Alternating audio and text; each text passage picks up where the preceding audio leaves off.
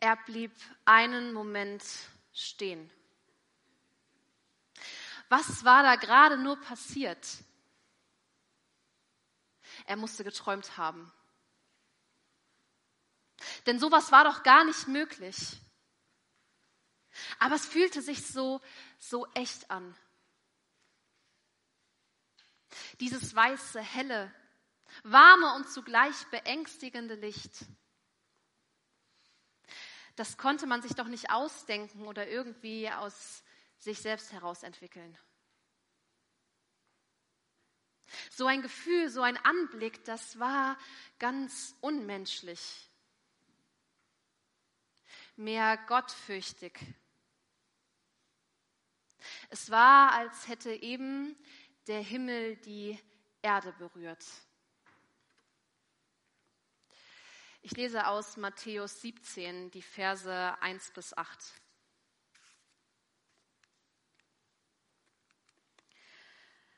Sechs Tage später nahm Jesus Petrus, Jakobus und dessen Bruder Johannes mit sich und stieg mit ihnen auf einen hohen Berg, wo sie alleine waren. Dort veränderte sich vor ihren Augen sein Aussehen. Sein Gesicht begann zu strahlen wie die Sonne und seine Kleider wurden strahlend weiß wie das Licht. Und auf einmal erschienen Mose und Elia. Die Jünger sahen, wie die beiden mit Jesus redeten. Da ergriff Petrus das Wort. Herr, sagte er zu Jesus, wie gut es ist, dass wir hier sind. Wenn du willst, werde ich drei Hütten bauen, eine für dich, eine für Mose und eine für Elia. Während er noch redete, kam plötzlich eine leuchtend helle Wolke und warf ihren Schatten auf sie. Und aus der Wolke sprach eine Stimme, dies ist mein geliebter Sohn, an ihm habe ich Freude, und auf ihn sollt ihr hören. Die Stimme versetzte die Jünger so sehr in Schrecken, dass sie sich zu Boden warfen mit dem Gesicht zur Erde. Jesus aber trat zu ihnen, berührte sie und sagte, Steht auf, ihr braucht euch nicht zu fürchten. Und als sie aufblickten, sahen sie niemand mehr außer Jesus.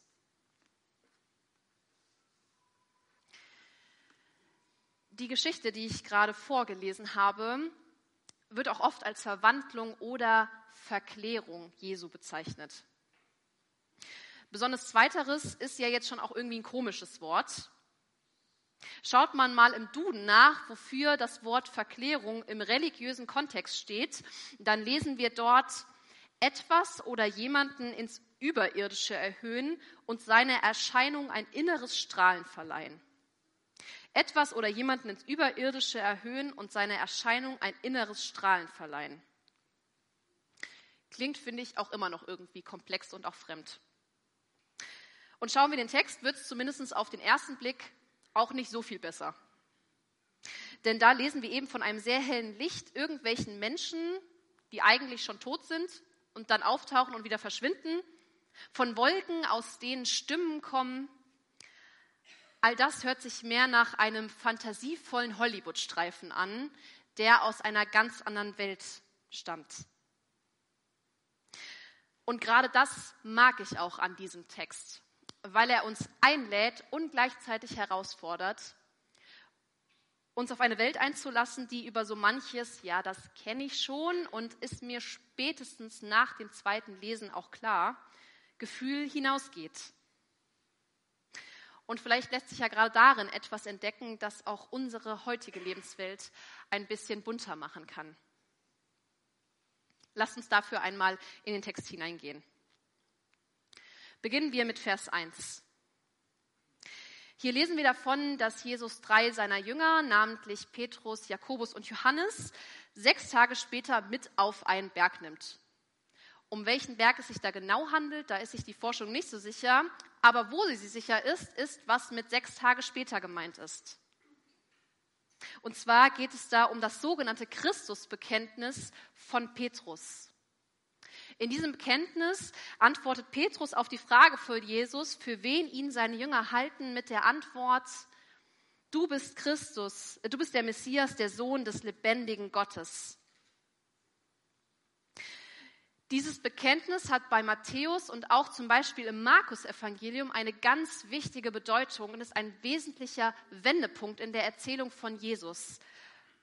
weil damit deutlich gemacht wird, Menschen begreifen mehr und mehr, dass Jesus mehr ist als nur ein Wanderprediger, der ein paar nette Dinge sagt und auch besondere Dinge tun kann. Denn auch das konnten Menschen damals häufiger. Oder es gab mehrere Menschen davon, die das konnten. Nein, bei Jesus ist noch etwas anderes. Der erzählt nicht nur von Gott, sondern der hat eine ganz besondere und einmalige Beziehung mit Gott. Er ist scheinbar sein tatsächlicher Sohn. So entdecken es die Menschen. Und genau diese Vater-Sohn-Beziehung möchte die Verklärung für die Jünger und auch für uns als heutige Hörer und Hörerinnen noch einmal ganz fett unterstreichen. Und dafür hat sie ganz verschiedene Mittel. Los geht es damit, dass Jesus als ganzer Mensch plötzlich anfängt zu leuchten. Also nicht nur so ein bisschen Lichterketten leuchten, sondern so richtig Scheinwerfer sein. So ein bisschen Fernlicht sticht in die Augen leuchten. So sehr strahlt Jesus. Und das ist an sich ja schon voll verrückt, aber dann geht es ja immer noch weiter. Denn plötzlich tauchen Mose und Elia auf. Diese beiden kennen wir aus dem Alten Testament. Dort werden beide Männer auf unterschiedliche Art und Weise gebraucht, um dem Volk Gottes etwas weiterzugeben. Es ist daher nicht ganz so wichtig zu wissen, worüber die beiden eigentlich mit Jesus sprechen, sondern allein schon dessen, dass sie überhaupt mit Jesus sprechen, dass sie auf ihn hingehen, zeigt, Jesus hat eine Verbindung zu denen, die ganz nah am Herzschlag Gottes dran waren und es auch nach ihrem Tod weiterhin sind. Hier wird also deutlich in diesem Augenblick, in dem Jesus anfängt zu leuchten, und mit so wichtigen Menschen aus der Geschichte Gottes zu sprechen, berührt der Himmel tatsächlich für einen Augenblick die Erde. Gott kommt ganz nah, seine Macht, seine Kraft, sein Wundertäter sein. Sie bekommen auf einmal einen spürbaren Ausdruck. Das muss so ein krasses und vollkommen unwirkliches Gefühl sein und scheinbar auch richtig schön. Denn Petrus kommt ja auf den Gedanken, für Jesus, Elia und Mose drei Hütten zu bauen. Was da genau durch seinen Kopf geht, das verrät uns Matthäus nicht. Aber ich könnte mir vorstellen, dass er das macht, weil er diese Stimmung, die er da gerade erlebt, irgendwie dauerhaft machen will. Also sich wünscht, dass dieser der Himmel berührt die Erde Moment einfach nicht aufhört sondern da bleibt und vielleicht sogar von diesem Berg herausgetragen wird, damit die Menschen endlich begreifen, wer Jesus wirklich ist und wie machtvoll Gott ist. Und hier lerne ich eine erste Sache aus dieser Geschichte. Es ist in Ordnung, wenn wir manchmal das Bedürfnis haben, Begegnungen mit Gott greifbarer zu machen. Was meine ich damit? In meiner Jugendzeit hat meine Gemeinde jeden Monat einen Jugendgottesdienst veranstaltet. Was ich daran sehr mochte, abgesehen davon, dass ich meine Freunde treffen konnte, war der Lobpreis. Denn das war für mich mein Zugang zu Gott. Hier hatte ich den Eindruck, hier kann ich Gott richtig erleben. Und daher habe ich immer versucht, das Beste aus dieser Zeit zu machen. Konkret hieß das für mich immer aufstehen, sobald die Band auch nur die Instrumente in die Hand nimmt und am besten auswendig die Lieder mitsingen, mit geschlossenen Augen. Denn dann konnte es entstehen, mein schnelles Herzklopfen. Und genau dann hatte ich das Gefühl, dass ich Gott wirklich nahe kommen kann. Und dann war ich auch richtig enttäuscht, wenn das, obwohl ich aufgestanden bin und die Lieder auswendig mit geschlossenen Augen mitgesungen habe, wenn das dann nicht eingetreten ist. Und ich habe mir dann auch voll oft voll die Vorwürfe gemacht und gedacht, oh Mann, Isa, heute warst du einfach nicht richtig offen für Gott. Du hast dich gar nicht geöffnet, du warst mit deinen Gedanken irgendwo anders. Und warum war mir das so wichtig? Weil ich unbedingt meine spürbare Zeit mit Gott möglicher, greifbar und verlässlicher machen wollte. Vielleicht kennst du ja solche Gedanken. Und solche Gedanken, wo du dich fragst, warum dir die Andacht oder Predigt, bei der du doch wirklich einigermaßen zugehört hast, schon wieder nichts gesagt hat. Und das, obwohl du dich extra auf den Weg gemacht hast oder den Livestream eingeschaltet hast. Oder warum die Bibelstelle, die du gelesen hast, dir wieder nur wie Bahnhof vorkommt, obwohl du dir doch extra Zeit dafür genommen hast. Oder warum das Lied, das dir eigentlich so viel bedeutet, irgendwie gar nicht so richtig was in dir auslöst. Solltest du sowas kennen, dann möchte ich sowohl dir als auch meinem 15-jährigen Ich und auch meinem 26-jährigen heutigen Ich voll gern sagen, es ist so cool, dass du dir wünschst, in Begegnung mit Gott zu kommen. Und auch, dass du dir Wege und Routinen überlegst, wie du das von deiner Seite aus irgendwie möglich machen kannst. Und doch ist es weder deine Schuld noch dein Verdienst, ob und was da passiert. Es ist weder deine Schuld noch dein Verdienst, ob und was da passiert. Denn das Coole und auch gleichzeitig das Herausfordernde an der Begegnung mit Gott ist, dass wir das nicht selbst machen oder steuern können. Das liegt in Gottes Hand. Herausfordernd ist das, weil es natürlich hochdeprimierend sein kann, wenn man versucht, sich auf Gott auszurichten, ihm zu begegnen, auf eine Antwort von ihm wartet und scheinbar nichts passiert. Aber cool ist es gleichzeitig auch, weil es damit sein kann, dass auch wenn du dich gar nicht bereit oder offen fühlst, Gott dir trotzdem coole Begegnungen mit ihm und seiner Welt schenken kann. Sowohl mit als auch ohne Herzklopfen. Vielleicht ist es der Podcast, den du auf dem Weg zur Arbeit im Auto eigentlich nur so nebenbei eingeschaltet hast und auf einmal merkst, hey, hier habe ich gerade voll was Wichtiges gehört und was über Gott gelernt. Oder es ist das Gespräch, auf das du eigentlich nicht so richtig Lust hattest, was aber dann schlussendlich total dein Herz berührt. Oder es ist der Satz, der zufällig nach dem Abschicken deiner Arbeits-E-Mail dir ins Auge sticht und etwas in dir anstößt. Ich glaube, da sind Gottes Kreativität und seiner Wege keine Grenzen gesetzt. es wäre natürlich super cool, wenn wir diese kleinen und großen, der Himmel berührt die Erde Momente irgendwie greifbarer oder dauerhafter machen können, indem wir Hütten bauen oder immer gleich das gleiche Verhalten an den Tag legen. Aber wir glauben eben an einen Gott, der sich nicht in menschliche Bauten und Routinen einbauen lässt und einfangen lässt, sondern Dinge zum scheinbar Unmöglichen leuchten bringt Meere teilt und für Menschen über alle Grenzen hinausgeht. Und ich glaube, es ist vollkommen okay, dass man das manchmal richtig anstrengend und manchmal auch richtig cool findet. Schauen wir noch einmal in den Text, denn mit dem Leuchten und dem Auftreten von Elia und Mose sind wir ja immer noch nicht am Ende angekommen. Noch während Petrus seine Idee mit den Hütten offenbart, lesen wir davon, dass eine leuchtend helle Wolke alles überdeckt und zu hören ist, das ist mein geliebter Sohn, an ihm habe ich Freude und auf ihn sollt ihr hören. Spätestens bei diesem Satz war wohl allen Beteiligten klar, Gott ist gerade wirklich hier. Zum einen aufgrund des Inhaltes des Satzes, zum anderen aber auch, weil allein der Klang die Jünger dazu bringt, sich so sehr zu fürchten, dass sie sich zu Boden werfen. Allein der Hauch von Gottes Stimme löst also tiefsten Respekt in diesen erwachsenen und gestandenen Männern aus.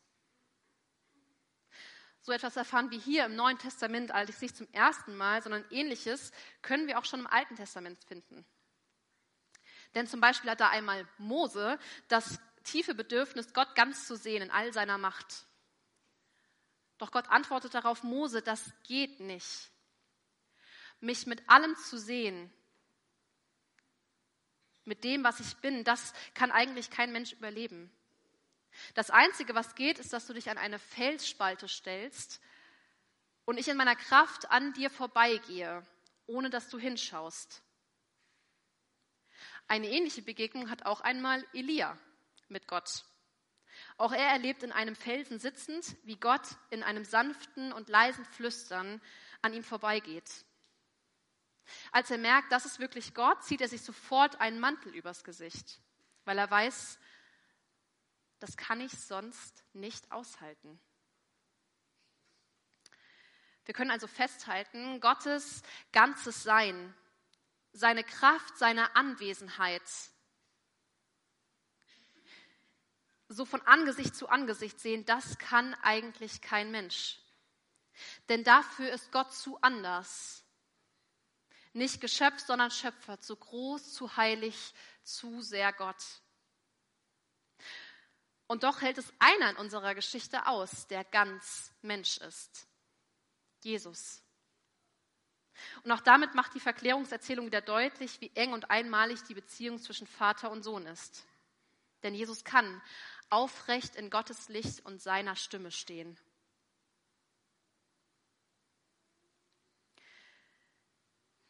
Was mich an dieser Stelle allerdings noch ein bisschen mehr fasziniert als das, ist, wie Jesus seinen Jüngern nach dieser ganzen Szene begegnet.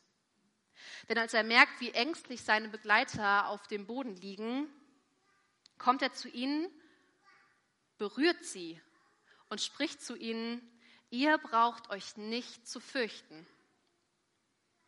Und all das tut er wieder als der Jesus, der weder leuchtet noch von einer kraftvollen Wolke umgeben ist, sondern als der, der scheinbar ist wie du und ich. So anfassbar, so berührbar, so ganz ohne göttliche Größe und Macht. Und damit lerne ich noch eine weitere Sache aus dieser Geschichte. Jesus ist wahrer, Jesus Christus ist wahrer Gott und wahrer Mensch. Und das ist auch gut so, weil wir beides brauchen. In wenigen Wochen beginnt die Passionszeit. In dieser Zeit erinnern wir uns daran, wie es mit Jesus weitergeht. Wie er im Garten Gethsemane betet, weil er Angst hat. Wie er verraten, gefangen genommen und angeklagt wird, weil er bekennt, der Sohn Gottes zu sein wie er ans Kreuz genagelt wird und dort stirbt, damit alle Schuld dieser Welt und damit Hass, Lügen, Neid, Hochmut, Gier, Einsamkeit, Angst, Wut, Stolz und Tod niemals mehr das allerletzte Wort haben. Dafür musste man es in Jesus Christus mit dem wahren Gott zu tun bekommen. Denn nur Gott war in der Lage, das alles zu tragen, es auszuhalten, in sich aufzunehmen, es zu erdulden, zu vergeben und durch die Auferstehung endgültig zu besiegen.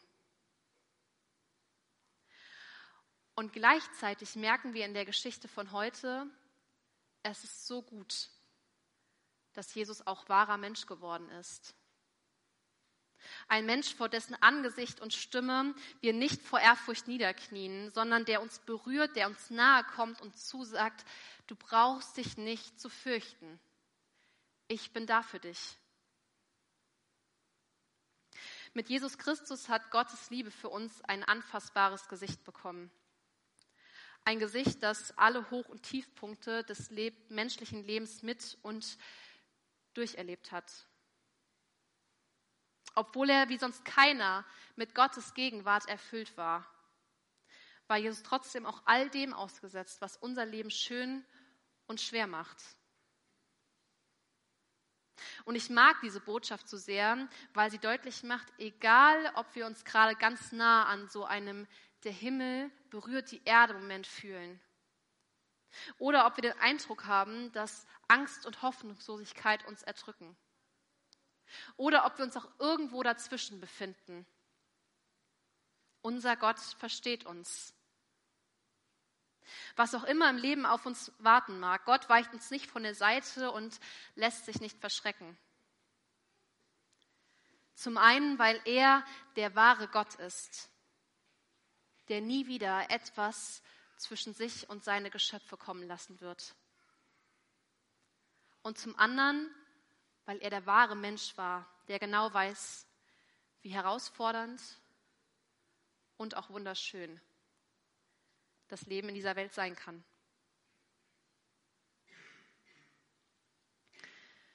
Liebe Gemeinde, wir haben uns heute einen wirklich herausfordernden Text angeschaut. Einiges ist bestimmt noch offen und vielleicht auch fremd geblieben.